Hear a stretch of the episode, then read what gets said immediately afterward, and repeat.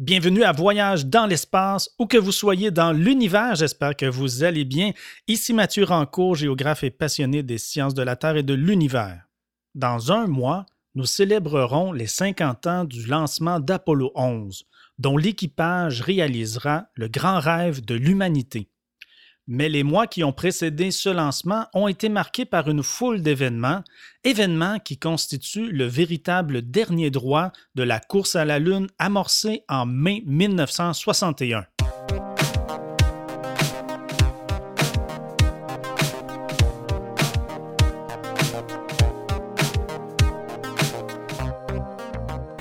Claude Lafleur est journaliste scientifique. Il suit au quotidien l'exploration spatiale depuis 50 ans. Écrivain, il a rédigé de nombreux ouvrages en astronautique. Il commente l'actualité spatiale dans les médias québécois. Richard Mascotte est historien de formation. Il a été journaliste pendant plus de 30 ans à la radio de Radio-Canada, dont les dernières années aux années-lumière. Bienvenue à bord. Nous vous souhaitons un agréable voyage. Bonjour, chères auditrices et chers auditeurs. Bonjour, Claude Lafleur. Bonjour, Richard. On va donc se reporter tout de suite, Claude, à juin 1969. Nous sommes à un mois du lancement des premiers hommes destinés entre guillemets, hein, c'est le mot qui convient encore à l'époque, à marcher sur la Lune. Depuis le grand succès d'Apollo 8 en décembre 1968 que nous avons relaté dans le balado justement qui s'appelait Noël 1968, tout va bon train pour la NASA. L'Agence spatiale américaine a réalisé avec brio deux autres missions Apollo, Apollo 9 et Apollo 10. Et tout se déroule, semble-t-il, à merveille pour elle, bien au-delà même de ce qu'on aurait pu espérer. Pourtant, pourtant, une certaine inquiétude règne aux États-Unis car on se demande que préparent les Soviétiques. Les Américains parviendront-ils à arriver les premiers sur la Lune avant les Soviétiques?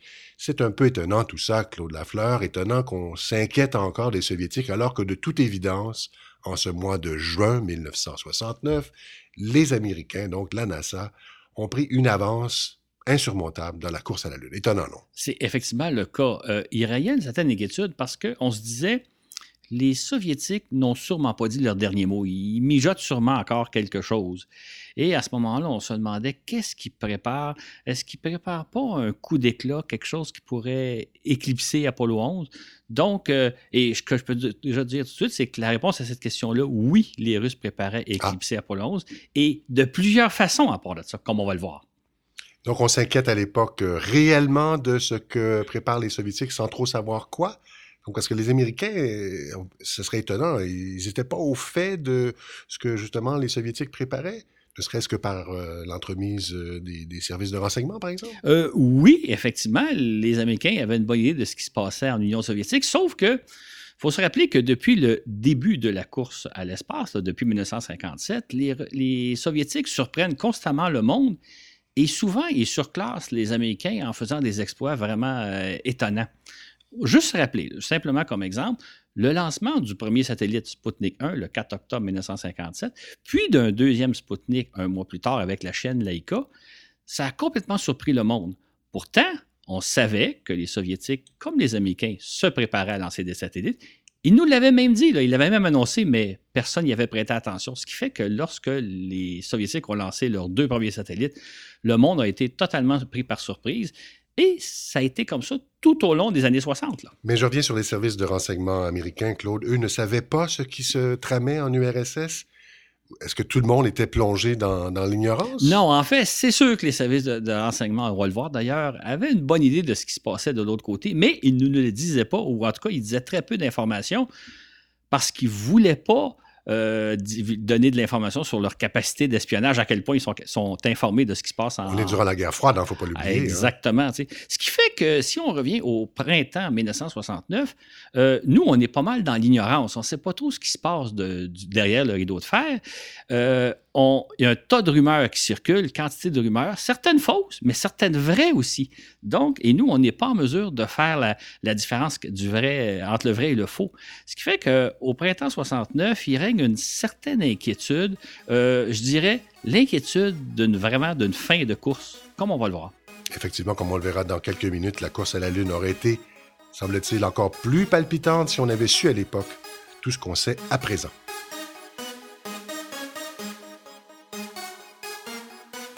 Merci à nos patrons et patronnes, Fabien Frossard, Gaétan Leclerc, Cyril Laferrère, Jean-Marc Desarnais, Anna Julia et Boba Fett.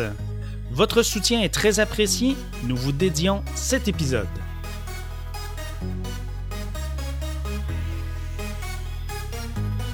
Avant de revenir sur ce qui s'est passé au printemps de 1969, donc petit rappel historique des étapes qui nous ont menés jusque-là. Comme on sait, les premières années de la course à l'espace ont été dominées, dominées outrageusement même par les soviétiques, pourrait-on dire. Euh, non seulement ont-ils lancé les premiers satellites, comme un peu Claude l'a dit tout à l'heure, euh, nettement plus lourds que ceux des Américains, mais ils ont aussi lancé, par exemple, le premier homme dans l'espace, Yuri Gagarin, en avril 1961. Un premier homme a passé une journée complète dans l'espace, c'est-à-dire Titov, en août 1961. Le premier duo d'hommes dans l'espace, soit Nikolaev et Popovich, en août 1962. La première femme dans l'espace, Valentina Tereshkova, en juin 1963. Une première capsule avec trois hommes à bord, le Voskhod d'octobre 1964. Et sixièmement, euh, puisqu'on parle de six faits particulièrement, euh, le premier homme à marcher dans l'espace, Leonov, en mars 1965. Donc, Claude, on voit que les Soviétiques ont de l'avance. Absolument. Et en plus, on pourrait rappeler que c'était la même chose dans la course à la Lune, puisque les Soviétiques ont été les premiers à envoyer une sonde qui a survolé la Lune, euh, la sonde Lunik 1 en janvier 1959. Ils ont ensuite été les premiers à percuter la Lune en septembre 59 avec la sonde Lunik 2. Puis, ils ont photographié les premiers la face cachée de la Lune avec Lunik 3 en, octobre 1959. Et ensuite, ils ont été les premiers à faire atterrir une sonde sur la Lune, Luna 9, en janvier 1965, et finalement, 66 et finalement à placer une sonde en orbite autour lunaire en mars 66. Tout ça avant, les Américains. Exactement. Fait, comme on voit, les Soviétiques dominaient vraiment la course, mm-hmm. ils menaient la course, et, comme tu l'as dit un peu plus tôt, de façon un peu outrageuse. Juste pour donner un exemple, juste un exemple, parce qu'on pourra en sortir des centaines.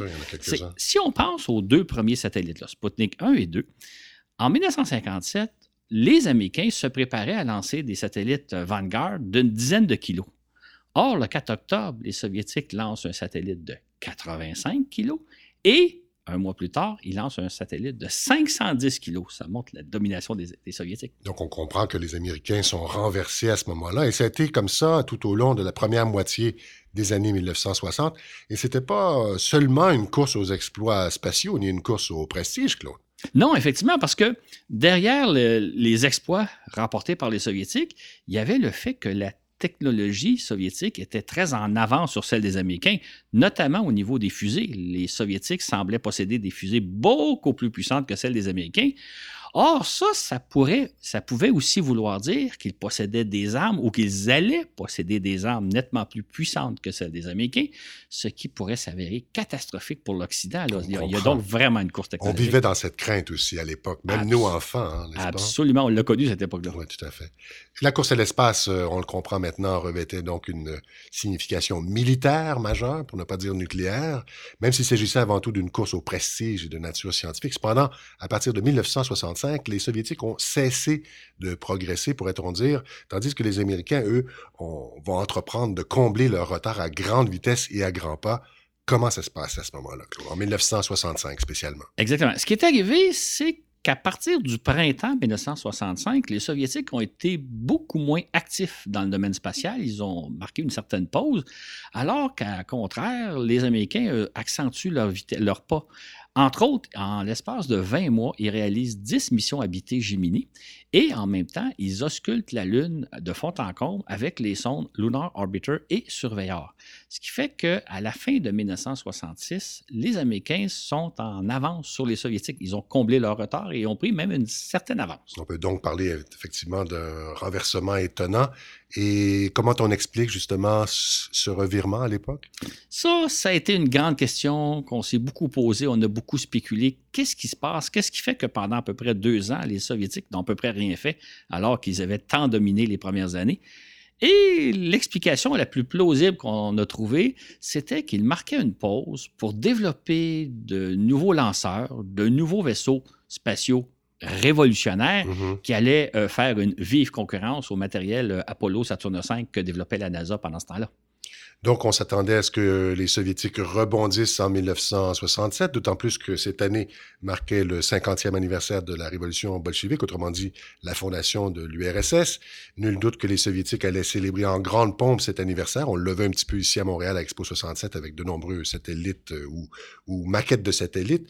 Donc, en faisant valoir leur euh, puissance et leur excellence dans une foule de domaines de la science, des arts et de la culture, ainsi que militaire. Donc, cet anniversaire-là est très important pour eux. Absolument. Euh, on le soupçonnait à l'époque, on l'avait même un peu observé, mais ce qu'on a appris beaucoup plus tard, c'est que les dirigeants de l'URSS avaient émis des décrets à l'effet que 1967 devait être une année triomphale pour l'Union des républiques socialistes soviétiques, l'URSS. Mm-hmm.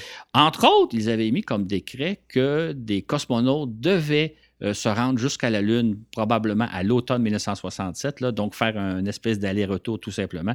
Les Soviétiques avaient l'intention de supplanter les Américains dès 1967 dans la course à la Lune. Mais ça ne s'est pas, pas passé exactement comme ça. Le 24 avril, les Russes subissent leur première grande tragédie spatiale lorsque Vladimir Komarov se tue lors du retour sur Terre de sa capsule Soyuz 1, Claude. C'est ça, exactement. Et les Américains aussi ont subi leur première grande tragédie quelques mois plus tôt, le 27 janvier 67. Euh, trois astronautes euh, meurent brûlés vifs dans une capsule Apollo, alors qu'ils étaient en entraînement au sol. Donc, les deux puissances avaient subi une grande tragédie au début des années euh, de 1967. En réalité, les Soviétiques avaient connu une première tragédie un an plus tôt, Claude, hein, mais euh, dont en Occident, on ne mesurait pas euh, l'ampleur euh, et on va le faire seulement des années plus tard. Donc, il s'agit du décès de Sergei Korolev le 14 janvier 1966. Ce jour-là, Korolev se fait opérer pour un simple polype à l'intestin. Cependant, sur la table d'opération, les chirurgiens découvrent une importante tumeur cancéreuse. Korolev va mourir quelques heures plus tard des suites d'hémorragie. Il venait tout juste d'avoir 59 ans. Or, ce n'est que beaucoup plus tard qu'on va se rendre compte qu'il s'agissait de l'ingénieur de génie, en fait, contre le, von Braun soviétique, si vous voulez, sur les épaules duquel reposaient tous les exploits donc euh, de l'URSS dans le domaine spatial. Korolev parti, donc jamais le programme spatial soviétique allait s'en remettre. En fait, ce qui est peut-être important de souligner, c'est qu'aujourd'hui, tout le monde connaît Korolev, mais à l'époque de son vivant, on ignore totalement son existence parce que les dirigeants soviétiques nous, l'ont de son vivant. Donc, même les Soviétiques ne le connaissaient pas. Même les, personne ne le connaissait. Et euh, donc, on a appris sa mort le, lendemain, le 15 janvier 66, mais ça a pris des années avant qu'on réalise vraiment qui était le personnage, l'importance que Korolev va jouer dans le programme soviétique. Ça a été des années plus tard et non pas au moment de son décès. Il y aura d'autres tragédies, malheureusement, si on peut dire. Une autre tragédie qui a marqué les Soviétiques et aussi un peu tout le monde de l'espace, euh, qui est survenue le 28 mars 1968. Euh, lorsque Yuri Gagarin va se tuer aux commandes d'un chasseur supersonique. C'est ainsi que du côté russe, on enregistre coup sur coup trois pertes tragiques, tandis que les Américains en subissent une. Les accidents d'Apollo 1 et de Soyuz 1 ont pour conséquence de suspendre tous les vols habités durant plus d'une année, mais comme nous l'avons mentionné dans la première partie de notre euh, balado 12 hommes sur la Lune, la course à l'espace va reprendre en octobre 1967 à 15 jours d'intervalle seulement avec les lancements d'Apollo 7 et de Soyuz 3. L'équipage d'Apollo 7 va passer 11 jours en orbite terrestre pour tester la capsule Apollo, vérifier que tout fonctionne bien. Et quelques jours après leur retour sur Terre, les Russes font de même en lançant un Soyuz avec un cosmonaute à bord qui lui aussi va donc mettre à l'épreuve la capsule Soyuz. Ce qui fait que euh, les deux missions, euh, au terme de ces deux missions-là, euh, elles sont couronnées de succès. Donc les deux grands sont prêts à entreprendre la suite de la course à la Lune.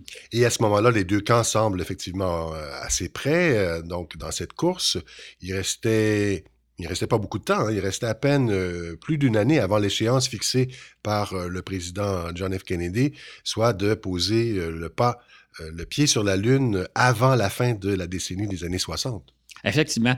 On pourrait même dire que à l'automne de 1968, là, au moment où on lit l'émission Apollo 7 et Soyuz 3, les Soviétiques sont même un peu en avance dans la course à la Lune parce que ils avaient déjà lancé deux capsules Soyuz à vide qui s'étaient rendues à la Lune et étaient revenus sur Terre. C'est le programme Zone, Z-O-N-D, mhm. qui avait pour but d'envoyer un astronaute à la Lune, un cosmonaute à la Lune avant les Américains. Et ce qu'on nous a dit à l'époque, c'est que les deux missions, Zone 5 et 6, avaient été de grands succès. D'autres réussites de la fameuse cosmonautique soviétique, comme ils disaient à l'époque. Mhm.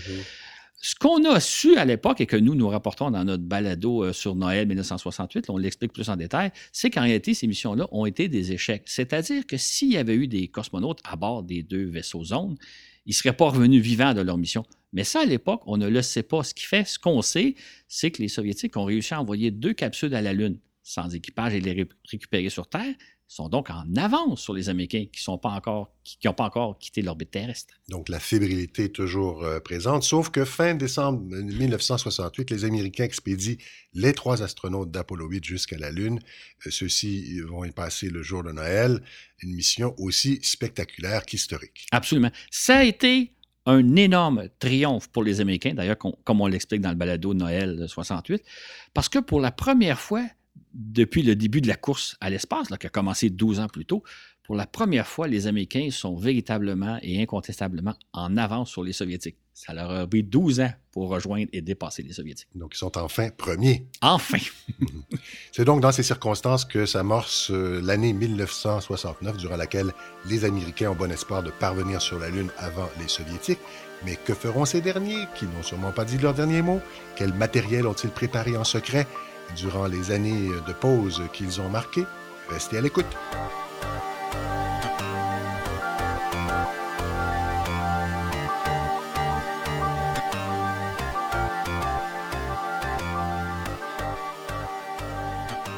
Ici, comme dans d'autres balados, Claude nous raconte l'intense course que se sont livrés Américains et Soviétiques pour être les premiers sur la Lune mais il raconte cette course folle plus en détail et avec une richesse d'illustrations dans un livre disponible sur Amazon et intitulé Apollo, la plus formidable histoire du 20e siècle.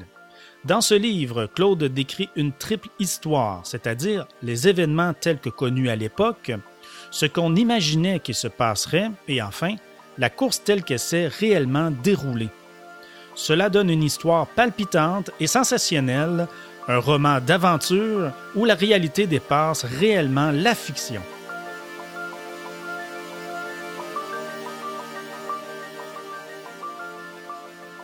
Le 8 janvier 1969, une nouvelle accapare la une des médias. La NASA dévoile l'identité des deux hommes qui, si tout va bien, toujours entre guillemets, auront l'honneur de fouler le sol lunaire à l'été. Il s'agit bien entendu de Neil Armstrong, et de euh, Buzz Aldrin, euh, Edwin de son euh, véritable prénom.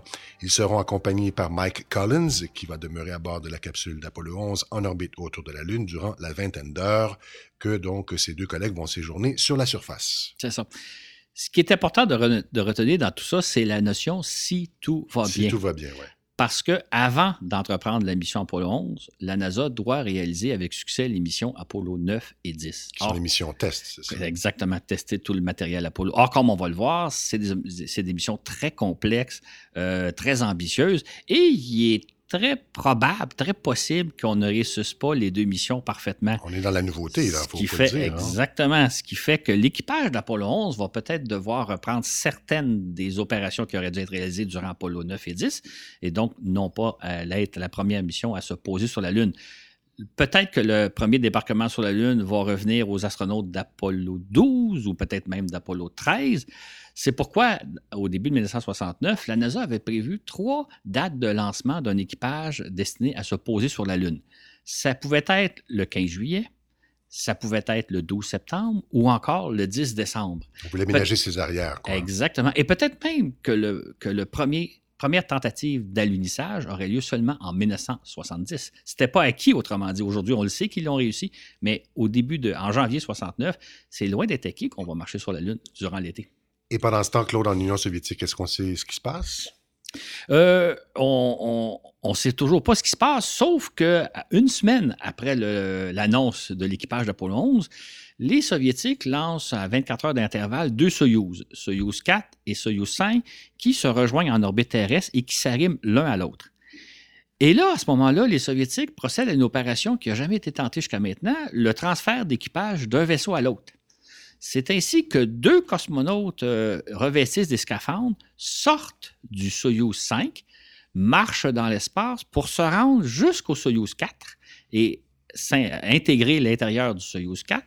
Ce qui fait qu'au terme de cette mission-là, le Soyouz 4, qui s'était envolé avec un homme à bord, revient sur Terre avec trois, Et le Soyuz 5, qui était parti avec trois hommes, revient sur Terre avec un seul. Il y a eu un changement d'équipage en cours de vol.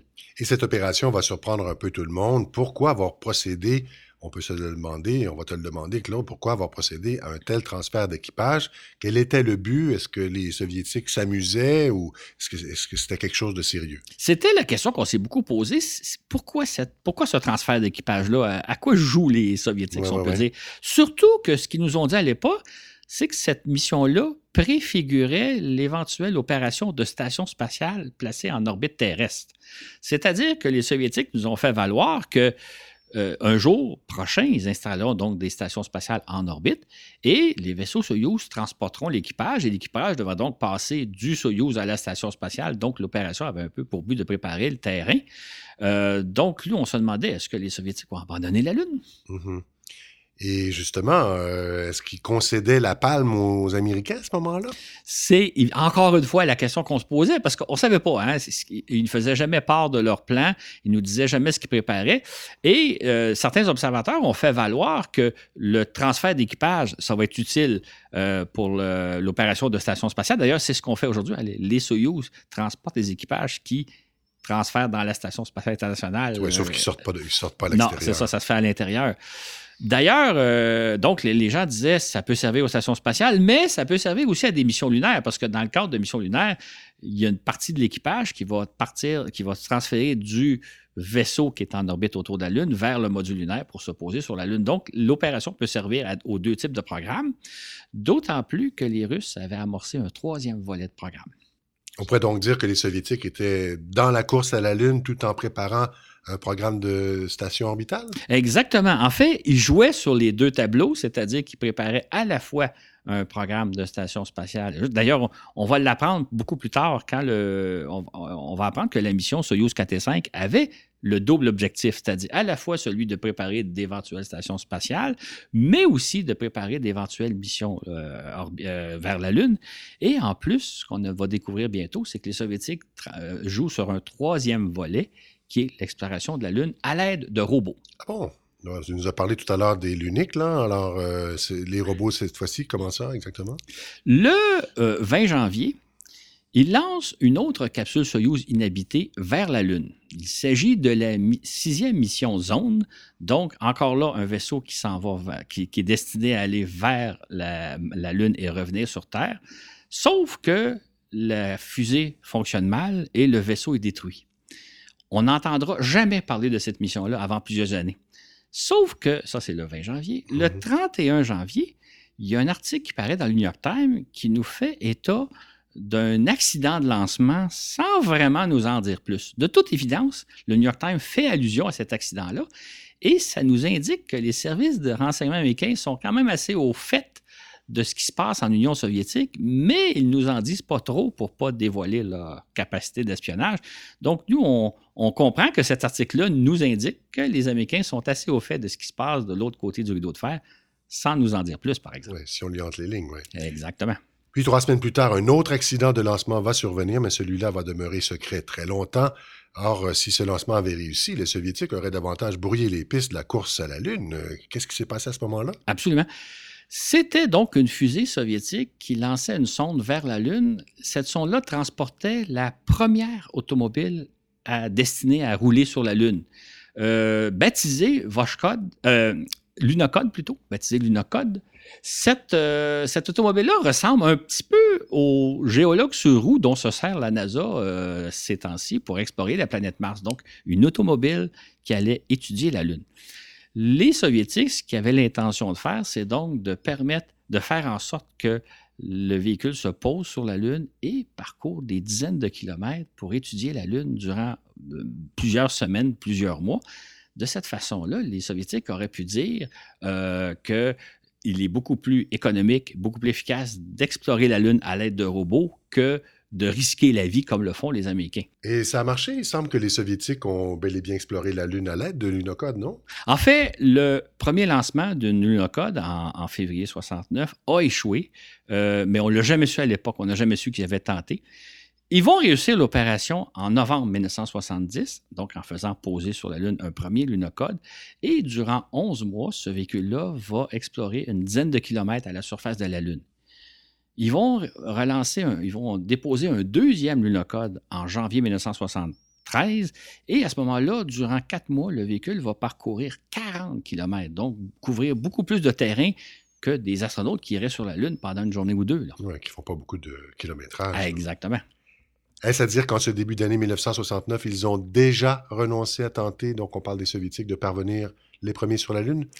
Pour plutôt changer leur plan en explorant la Lune avec des robots, c'est ça? Oui, absolument pas, hein, parce qu'une autre mission qui, qui, aura eu lieu dans le plus grand secret, dont on n'entendra parler que des années plus tard, c'est que le 21 janvier, 21 euh, février, ils lancent leur première fusée lunaire, donc une fusée euh, de type N1, qui est l'équivalent de la fusée Saturne V de la NASA. Donc, dans les années 1980, on va obtenir confirmation de ce qu'on soupçonnait dès 1967, c'est-à-dire que, comme la NASA, les Soviétiques ont développé cette fusée géante, plus haute qu'un édifice de 30 étages. Cette fusée, donc N1, comme le disait Claude, mesurait 105 mètres de haut et générait au décollage l'incroyable poussée de 4500 tonnes. Imaginez, la N1 était 35% plus puissante que la Saturne V.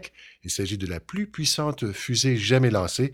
Son premier tir a lieu dans le plus grand secret, Claude, donc ce 21 février 69. C'est ça. Ce jour-là, la fusée décolle peu après midi de sa plateforme de tir au cosmodrome de, de Ce décollage-là, ce décollage-là a été absolument ahurissant. La quantité de bruit et de, de vibrations qui se dégagent des moteurs de la fusée au moment du décollage, on n'a jamais perçu rien de tel. Cependant, ce qui arrive, c'est que dès le départ, certains problèmes techniques euh, se produisent à la base des moteurs fusées du premier étage.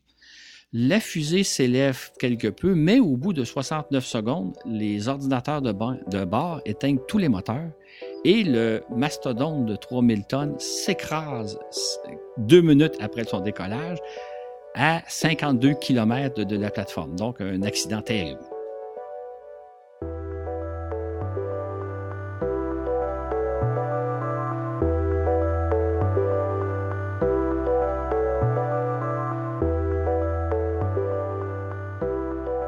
Si on suit attentivement la chronologie des événements de ce début d'année, on observe que les deux seuls événements connus du public ont été l'annonce de l'équipage d'Apollo 11 et la mission Soyuz 4 et 5, tandis qu'officiellement, il ne s'est rien passé de remarquable en Union soviétique au cours du mois de février. Ce qui, comme on vient de le voir, était loin d'être le cas. Et l'autre événement dont on parlait à l'époque était la préparation de la mission Apollo 9, dont le lancement était prévu pour le 28 février.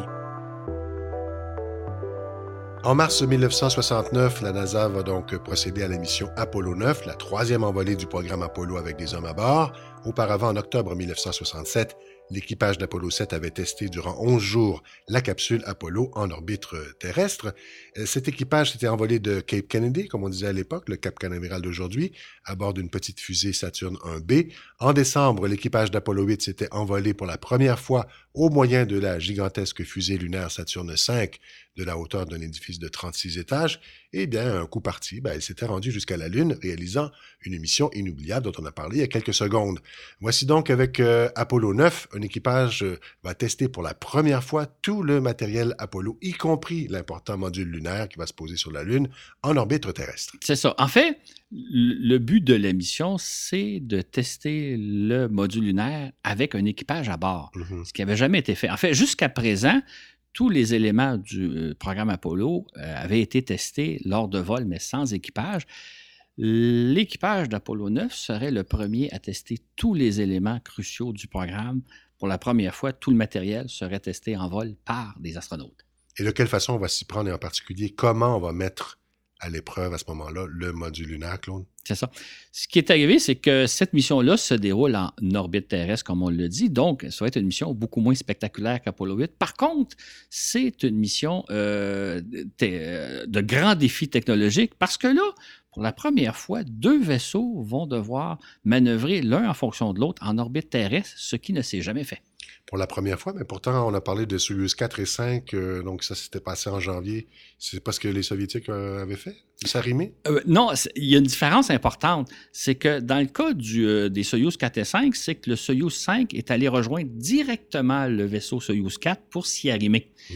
Les Américains avaient procédé sensiblement au même genre de vol en réalisant des missions Gemini où une capsule Gemini s'arrimait à un étage orbital. Là, ce qui va arriver, c'est que pour la première fois, il y a euh, deux des membres de l'équipage qui vont monter à bord, qui vont s'installer à bord du module lunaire.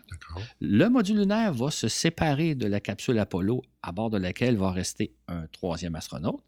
Et les deux vaisseaux vont s'éloigner jusqu'à une bonne centaine de kilomètres l'un de l'autre pour revenir ensuite se rejoindre, s'arrimer l'un à l'autre. Un aspect très important de la mission, c'était, euh, comme on le devine, le module lunaire n'est pas conçu pour se poser sur Terre. C'est-à-dire que si jamais, durant au terme de, la mission, l'équipage, qui est les deux astronautes qui étaient à bord de la, du module lunaire, s'avérait incapable de rejoindre la capsule Apollo, à ce moment-là, il, allait périr parce qu'ils ne peuvent pas revenir sur Terre. On prenait beaucoup de risques à l'époque. On prenait hein. beaucoup de risques, effectivement, et c'était la première fois que des astronautes voleraient à bord d'un vaisseau incapable de revenir sur Terre.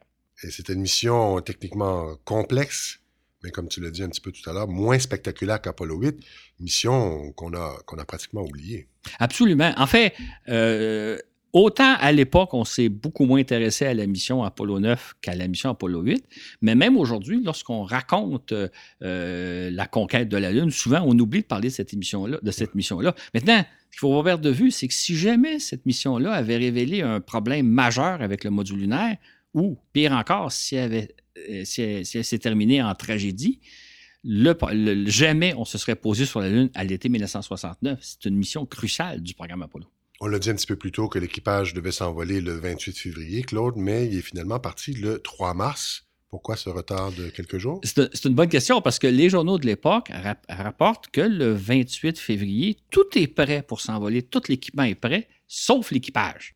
Ah bon? Donc, euh, l'équipage n'était pas prêt. pourtant, habituellement, on fait ses devoirs puis on s'entraîne. C'est un peu étonnant, non? Oui, effectivement. En fait, ce qui est arrivé, c'est que pour ceux que l'équipage était prêt, il s'est entraîné, sauf que l'équipage avait un rhume. Il s'était enrhumé. Ah bon, un rhume.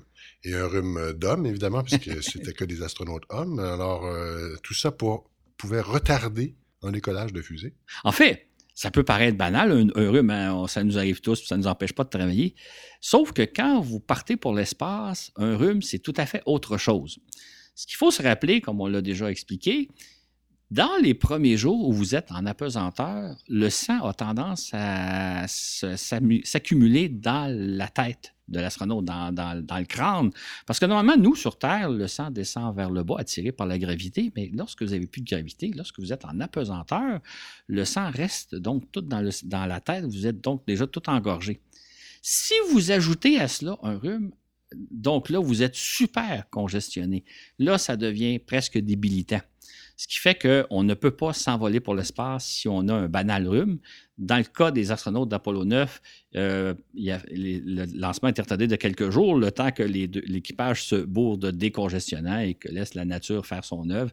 Ils ont finalement été prêts le 3 mars. Effectivement, la fusée Saturne V qui transportait pour la deuxième fois un équipage s'envole euh, le 3 mars, comme tu dis, Claude, à 11 heures précises.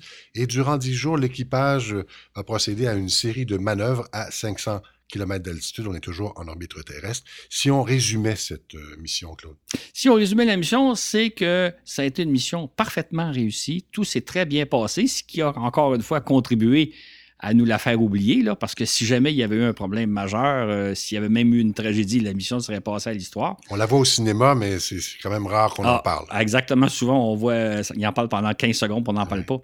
Pour résumer un peu ce qui s'est passé, c'est qu'au cinquième jour du lancement, le commandant de la mission, James McDavid, et le pilote du module lunaire, euh, Rusty Swaggart, se sont installés à bord du module euh, lunaire. Ils se sont détachés de la capsule Apollo à, bord de laquelle était resté l'astronaute David Scott. Ils ont manœuvré en orbite terrestre, ils se sont éloignés jusqu'à 185 km l'un de l'autre pour ensuite revenir s'arrimer au bout de 6 heures. Ça a été donc un succès parfait, ce qui fait que ça qualifiait tous les équipements Apollo prêts pour aller sur la Lune. Donc, ils ont regagné la capsule sans problème et Apollo 9 va remplir tous ses objectifs au grand soulagement des responsables du programme donc Apollo de la NASA. Et voilà qu'on venait donc de tester avec brio tout le matériel et que tant à l'occasion des missions Apollo 7, 8 que 9, les vaisseaux avaient parfaitement fonctionné.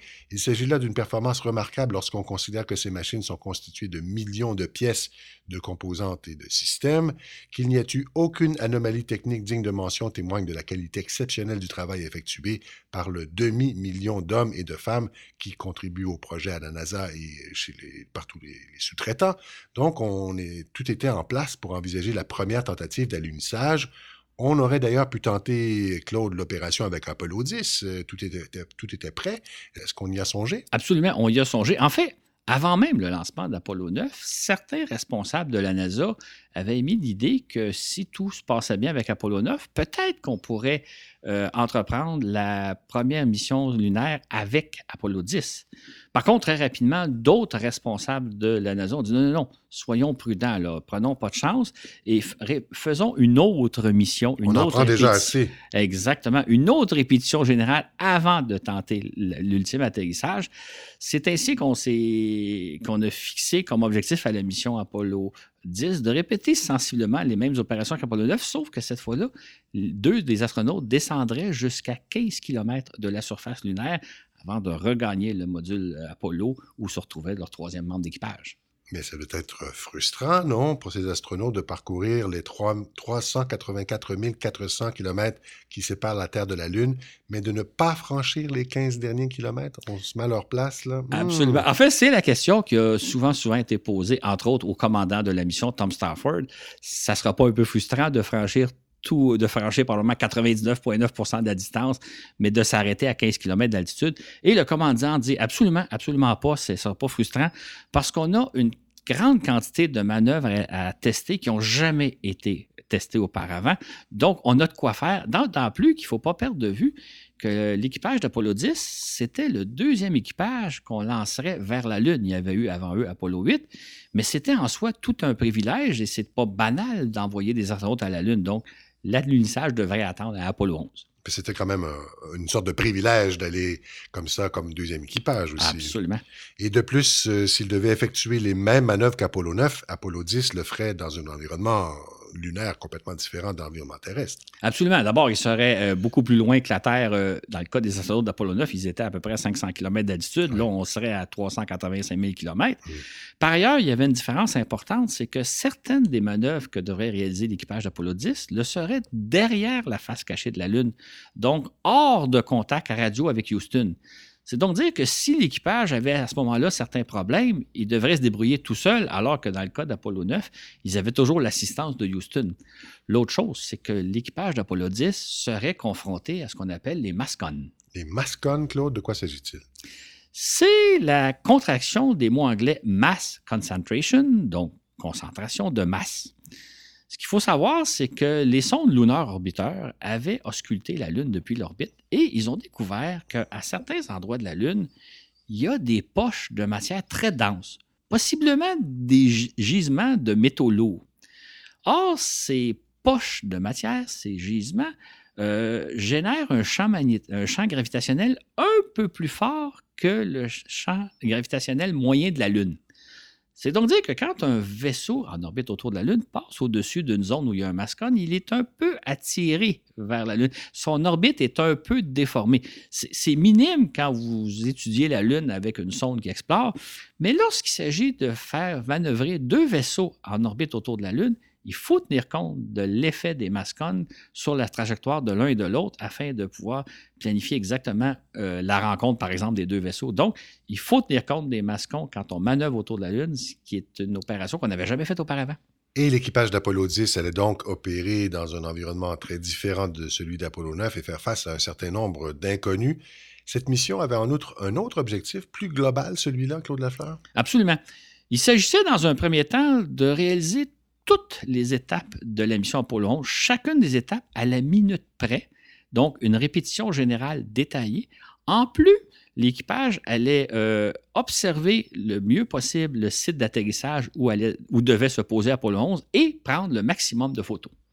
Et donc, c'est ainsi que la troisième fusée Saturne V a transporté des hommes s'est envolée de, Cap, euh, de Cape Kennedy le 18 mai 1969 à midi 49 heures de Floride. L'équipage, composé du commandant Tom Stafford, du pilote du module Apollo John Young et du pilote du module euh, lunaire Gene Cernan, a mis trois jours pour parvenir jusqu'à la Lune. C'est ça. Et au quatrième jour, ça a été le, le clou de leur mission, c'est-à-dire que euh, Stafford et Young se sont installés aux commandes du module lunaire. Ils se sont séparés de la capsule Apollo et de Murray Cernan. Et là, ils sont descendus sur la Lune en suivant exactement la trajectoire que devait emprunter l'équipage d'Apollo 11. Donc, ils ont fait toutes les manœuvres pour aller se poser où devait se poser l'équipage. Une répétition, quoi. Une répétition générale. Et ensuite, sont remontés tels que devaient le faire les astronautes d'Apollo 11 au terme de leur mission. Et durant la descente, le commandant Stafford a pu confirmer que la trajectoire prévue pour l'atterrissage ne posait aucun problème et que le site d'atterrissage, qu'ils ont quand même observé d'assez près, euh, le site d'atterrissage donc était, ne posait aucun problème pour s'y poser. Il n'était pas accidenté. Tout, tout semblait très beau. Donc la mission a été un franc succès, une quatrième mission Apollo parfaitement effectué. L'équipage revient sur Terre au bout de huit jours et trois minutes, alors que la mission, vous allez voir pourquoi on dit ça, alors que la mission Apollo 11 devait durer huit jours et trois heures. C'est dire donc à quel point Apollo 10 a répété minute par minute les étapes de la mission Apollo 11, à l'exception de la marche lunaire de deux heures et demie. Et Apollo 10 aussi nous a rapporté euh, quantité de belles photos, Claude. Absolument. En fait, Aujourd'hui encore, les photos prises par l'équipage d'Apollo 10 figurent parmi les plus belles photos de la Lune qu'on possède. Parce que euh, sous l'angle que ces photos-là ont été prises, euh, le sol lunaire apparaît comme plutôt brun caramel, ou, alors qu'habituellement, on voit le sol lunaire très foncé, très noir, très gris. Sur les photos que nous ont rapportées les astronautes d'Apollo 10, on a l'impression que la, la, Lune est hospitalière. À certains endroits, on a l'impression qu'on a affaire à de belles plages bourré de cratères, mais la Lune semble beaucoup plus hospitalière. Mais c'est pas sombre en plus. Exactement, semble beaucoup plus hospitalière que l'est en temps normal. C'est vraiment des belles photos que nous a rapportées l'équipage d'Apollo 10.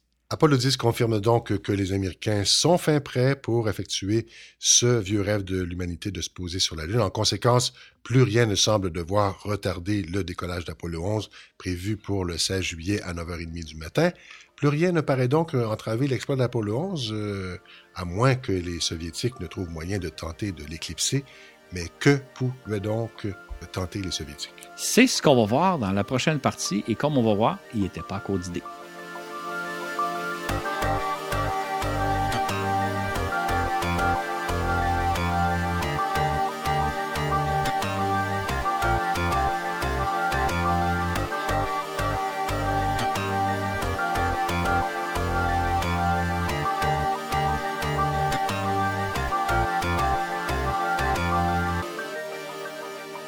Nous avons maintenant l'habitude de suivre sans problème ce que font les astronautes à bord de la Station spatiale internationale, puisqu'ils accordent de nombreuses entrevues en direct et postent leurs commentaires et photos sur Facebook, Twitter, Instagram, etc. Tout ça nous paraît normal, banal même. Mais ce n'était pas le cas à l'époque d'Apollo. Non seulement parce qu'Internet et les réseaux sociaux n'existaient pas, mais parce que les communications n'étaient pas très bonnes. Ainsi, il fallait attendre des semaines après le retour des équipages pour voir les films et photos qu'ils avaient pris durant leur voyage. Il fallait d'abord développer ces pellicules, un processus long et ardu, et qui n'a rien à voir avec les photos numériques instantanées qu'on prend tous de nos jours. Pas de doute que la prochaine fois qu'on retournera à la Lune, l'expérience visuelle qu'on vivra sera bien différente, tellement plus spectaculaire qu'à l'époque d'Apollo. Sans doute serons-nous virtuellement aux côtés des astronautes.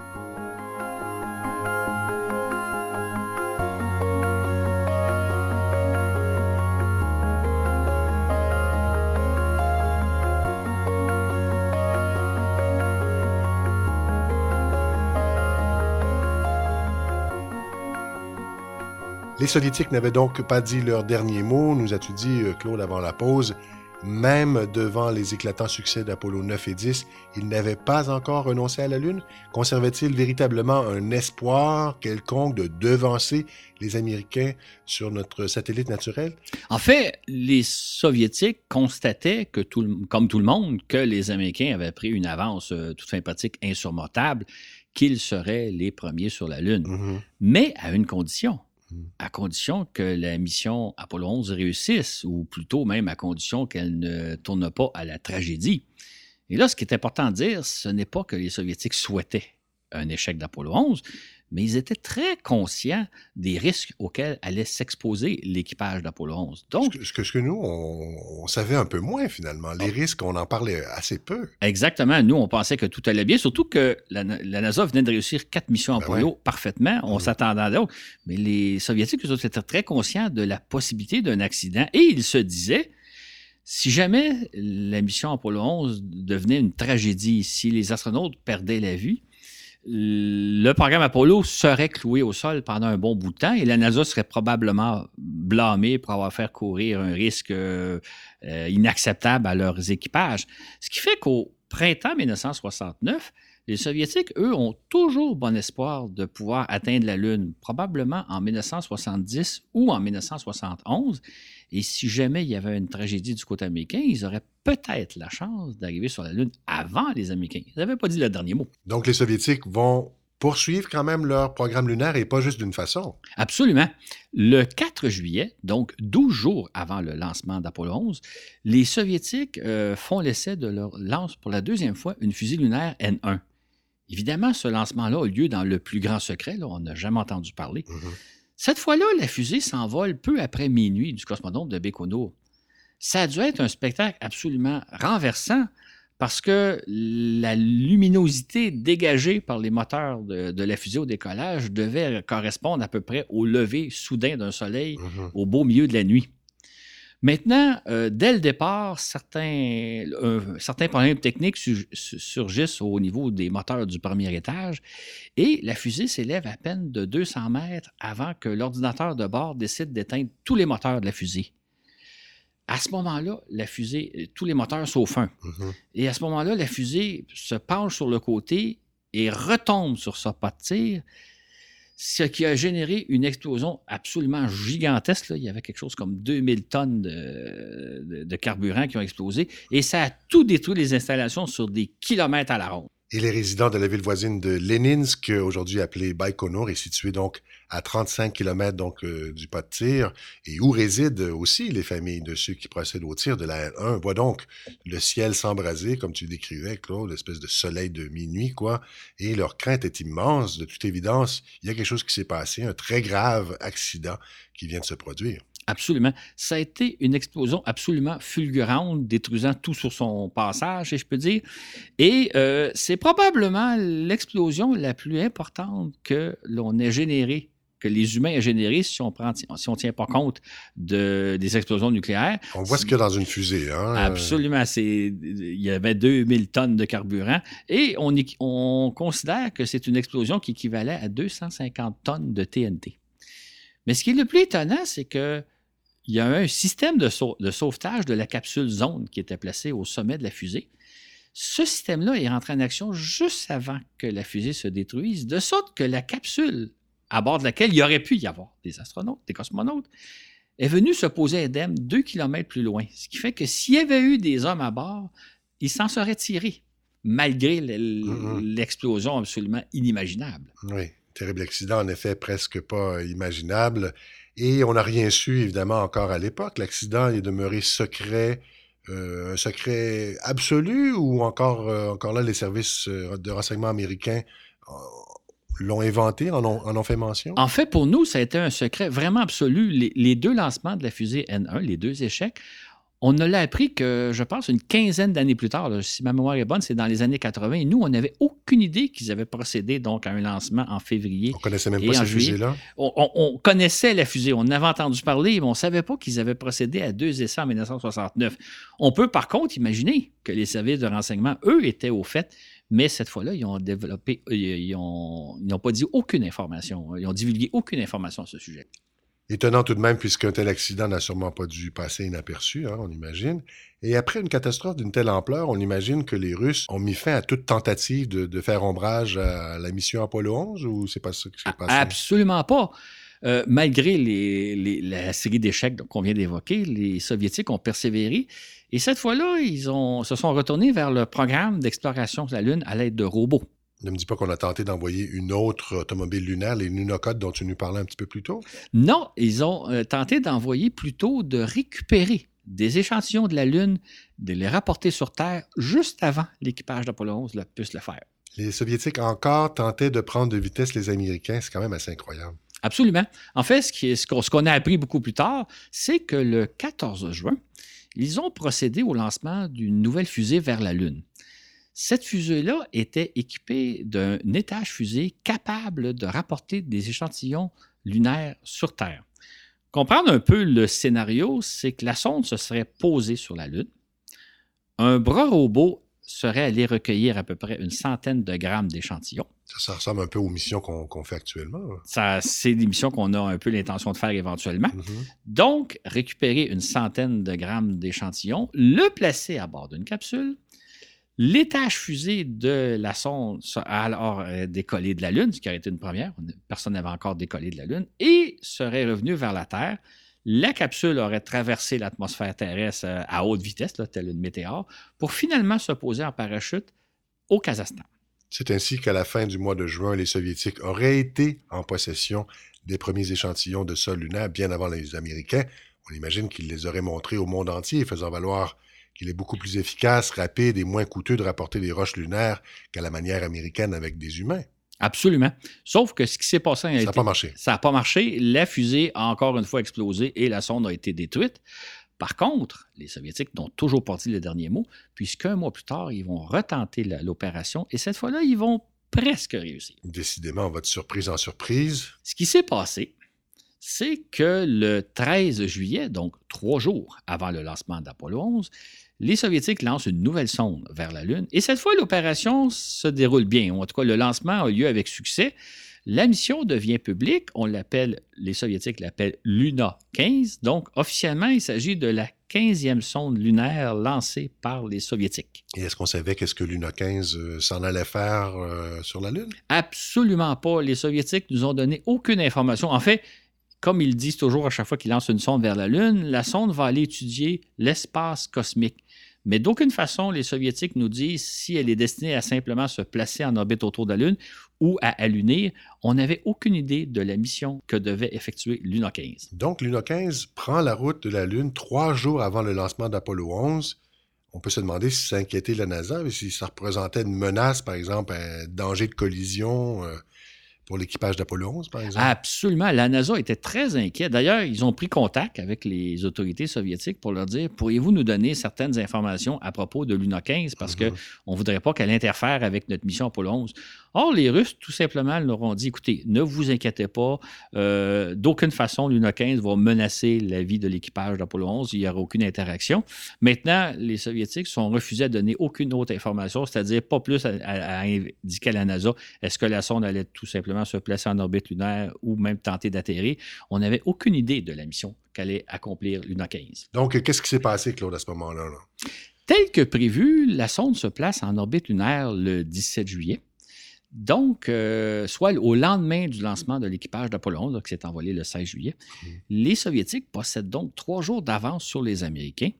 Et là, on se demande qu'est-ce qui se passe? Ce qu'on observe, c'est que la sonde manœuvre en orbite autour de la Lune, mais elle semble pas faire grand-chose. Et là, on se demandait aussi si cette sonde-là allait se poser. Évidemment, on ignorait tout à ce moment-là. Absolument. On se demande ce qui se passe. Et pendant ce temps, donc le 19 juillet, l'équipage d'Apollo 11 s'insère en orbite autour de la Lune et le lendemain, Neil Armstrong et Buzz Aldrin se posent sur la mer de la Tranquillité en après-midi et ils posent le pied en soirée. Un petit pas pour l'homme, mais vous connaissez la suite. Mais que, faisait tout ce temps-là la Luna 15? C'est la question qu'on s'est longtemps posée. En fait, je dirais que le, 20 ou le 21 juillet, euh, on, l'avait un peu oublié. On était dans l'euphorie ben du premier débarquement sur la Lune. Ce qui s'est passé, on apprendra des années plus tard, c'est que la sonde a tenté de s'opposer le 21 juillet, deux heures avant le décollage de la Lune de Neil Armstrong et de Buzz qui devaient aller rejoindre Mike Collins en orbite autour de la Lune. Donc, la sonde amorce sa descente et soudainement, tout contact radio a été perdu, sans qu'on comprenne pourquoi. Dans le cas des contrôleurs soviétiques, ils étaient assez étonnés parce que lorsque le contact radio s'est perdu, la sonde était encore assez haute, assez en altitude, était loin d'être arrivée au sol. Ce qu'on apprendra des années plus tard, c'est que ce qui est arrivé, c'est que la sonde a frappé une montagne et euh, à flanc de montagne et finalement percuté la montagne et s'est détruite parce que les Soviétiques, dans leur hâte de se poser sur la Lune, avaient oublié qu'il y avait une montagne sur le chemin de la sonde. Et quel aurait été l'objectif de Luna 15 si euh, elle avait réussi à se poser euh, avec succès? Au, risque de se répéter, ça a été un mystère qui a duré pendant des années. Ça a pris très, très longtemps avant qu'on comprenne ce que la mission allait faire. En fait, on soupçonnait que la sonde avait pour mission d'aller chercher des échantillons de la Lune et de les ramener sur Terre avant Apollo 11. C'est ce qu'on a appris plusieurs années plus tard, que c'était bel et bien l'objectif de la mission. C'est donc dire que si la sonde Luna 15 s'était posée peu avant Apollo 11, elle aurait pu prendre de vitesse les Américains et rapporter sur Terre une centaine de grammes de sol. Ça aurait été un peu insultant comme exploit. Euh, Absolument. En fait, on pourrait se demander quelle aurait été la réaction du monde entier si les Soviétiques avaient comme pris de vitesse les astronautes d'Apollo 11, s'ils avaient rapporté quelques jours avant eux une centaine de grammes de sol lunaire, tandis que les astronautes d'Apollo 11, eux autres, en ont ramené 22 kilogrammes. Les missions Apollo effectuées au cours de l'année 1969 ont été si spectaculaires en comparaison de ce que faisaient en même temps les soviétiques qu'on a eu l'impression que ces derniers n'ont pratiquement rien fait tandis que les Américains brillaient de tout leur éclat. Cependant, si on avait su tout ce qui se passait en réalité derrière le rideau de fer, si les Soviétiques avaient mené leur programme spatial aussi ouvertement que les Américains, la vision qu'on aurait eue de la course à l'espace aurait été assez différente. Dès le début de l'ère spatiale, les Américains ont fait le pari de tout faire au vu et au su du monde entier, tandis que les Soviétiques se sont plongés dans le secret absolu. Les Américains n'ont ainsi pas craint de subir à la face du monde un nombre incalculable d'échecs et de déboires. Cependant, face aux difficultés qu'on a tous vues, leur triomphe en 1969 n'en a été que plus grandiose. À vaincre sans péril, on triomphe sans gloire, avait prévenu Corneille trois siècles plus tôt.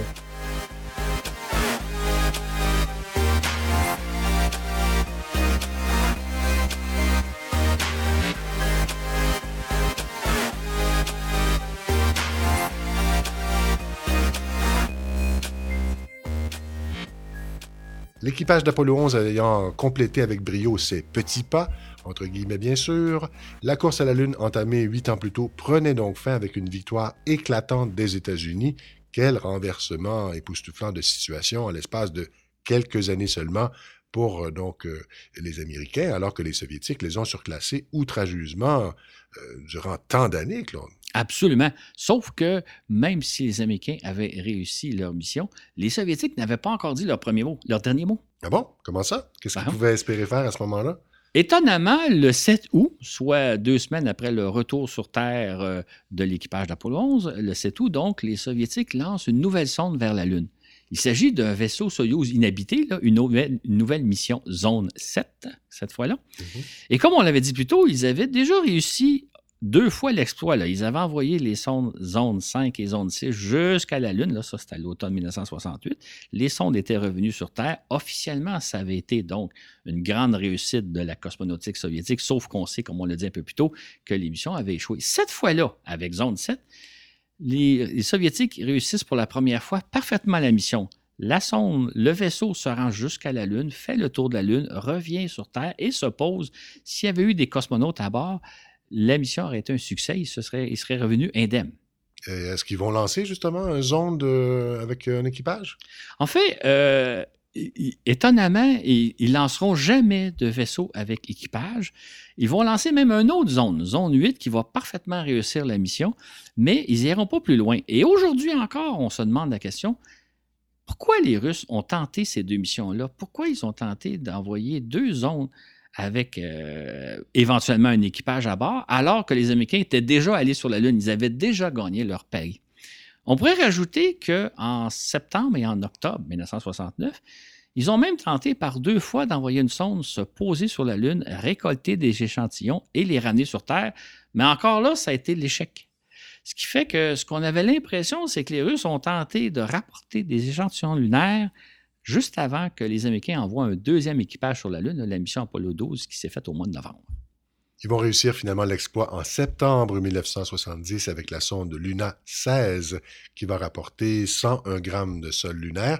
Puis en octobre, ils vont réaliser avec succès une dernière mission zonde, zonde 8, qui va amérir dans l'océan Indien. Et finalement, en novembre, la sonde Luna 17 dépose le tout-terrain Lunocode 1 dont on avait parlé plus tôt. Étonnant tout de même que les Soviétiques, Claude, aient poursuivi avec un tel acharnement leur programme lunaire malgré les succès remportés par les Américains sur la Lune.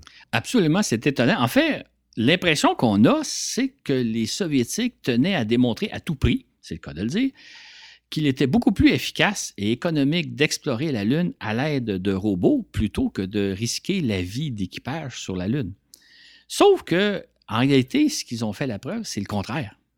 C'est-à-dire qu'ils ont réussi certaines missions avec brio, sauf qu'aujourd'hui, plus personne ne se souvient des missions Luna, Zone, Lunacode, alors qu'on s'apprête à, célébrer le, lancement d'Apollo 11. En fait, ce qu'il faut, se rappeler, hein, c'est que les Américains ont rapporté de la Lune une quantité phénoménale d'informations scientifiques, dont 280, 382 kilogrammes d'échantillons lunaires, ce qui ne se compare pas à ce que les Soviétiques ont pu faire malgré leurs exploits sur la Lune. Heureusement que tu es là pour nous le rappeler, Claude, mais en terminant, qu'est-ce qu'on doit retenir de toute cette course euh, à la Lune? Il y aurait plusieurs choses à retenir, mais je vais en citer seulement une. Dans les années 60, alors que les Soviétiques dominaient outrageusement la course à la Lune, comme on l'a souvent rapporté, il y avait un certain nombre d'experts et d'analystes qui disaient le système euh, socialiste à la soviétique est beaucoup plus efficace, beaucoup plus productif que le système euh, capitaliste à l'américain. Euh, un système où tu as un petit groupe d'hommes qui décident ce qui doit être fait, qui ordonnent ce qui doit être fait et qui est fait est beaucoup plus efficace qu'un système démocratique où là, on a une quantité de groupes d'experts, d'individus qui, qui contestent sans cesse les décisions, etc. Donc, le système soviétique paraît beaucoup plus, plus efficace que le système américain, puisque les soviétiques dominaient la course à la Lune la course à l'espace. Sauf que quand les archives soviétiques se sont ouvertes dans les années 90, on a découvert que le, système soviétique était totalement anarchique, dysfonctionnel, inefficace. Euh, preuve pouvant en être les nombreux euh, accidents, les nombreux échecs qu'on a mentionnés jusqu'à maintenant, mais il y en a aussi beaucoup dans tout autre domaine. Le fait est, ce qui est arrivé, c'est que lorsque le président Kennedy a lancé le défi lunaire en 1961, là, la, la machine industrielle et technologique américaine s'est mise en branle. Et là, il a fallu être patient, il a fallu attendre un certain nombre d'années pour que finalement, à l'automne 1968, les Américains soient prêts à conquérir la Lune. Et à partir de ce moment-là, ils se sont avérés imbattables. En l'espace de dix mois, ils ont réalisé cinq missions Apollo extrêmement complexes. Ils ont les réussi parfaitement et évidemment, ils sont arrivés les premiers sur la Lune, montrant bien que le système américain, avec toutes ses failles, est quand même plus efficace que le système soviétique, ce qu'on n'avait pas l'impression dans les années 60. Voilà donc quelques leçons à tirer de tout ça. Et n'oubliez pas que dimanche prochain, nous publierons à l'intention de nos abonnés Patreon un fascicule où vous verrez en images tout ce dont euh, nous venons de vous parler. Donc, c'est à voir. Merci beaucoup, Claude Lafleur. Merci beaucoup, Richard. Et là, on passe tout de suite à Mathieu Rancourt pour le mot de la fin. C'est ce qui met fin à cet épisode. Je vous rappelle qu'on a une page Facebook, Voyage dans l'espace. Je vous invite à aller aimer notre page. On a aussi une page SoundCloud, Voyage dans l'espace, où que vous pouvez y retrouver tous nos épisodes. Merci à tous nos patrons, toutes nos patronnes qui nous supportent sur notre page, sur notre plateforme patreon.com slash voyage dans l'espace. Sur ce, où que vous soyez dans l'univers, on vous dit à la prochaine pour un autre voyage dans l'espace.